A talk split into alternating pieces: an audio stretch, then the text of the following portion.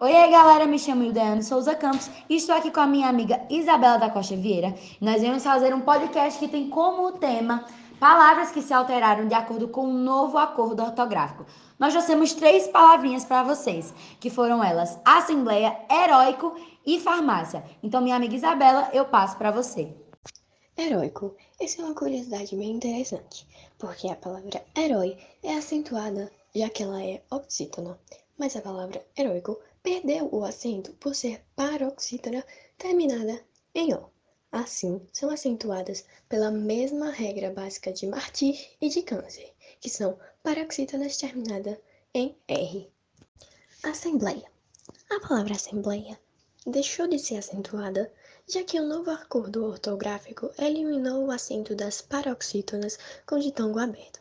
Segundo essa nova regra, as palavras paroxítonas que contêm ditongo aberto tônico, ei ou oi, não são mais acentuadas. Bom, galera, agora eu vou explicar para vocês a palavra autoescola. Para quem não sabe, a palavra autoescola antigamente, ela era separada com um hífen, mas agora, com o novo acordo ortográfico, ela ficou autoescola junto. E eu vou explicar para vocês porque isso aconteceu porque o uso do hífen ele não será mais usado nos compostos cujo primeiro elemento, no caso o prefixo, termina por vogal e o segundo elemento começa com vogal diferente.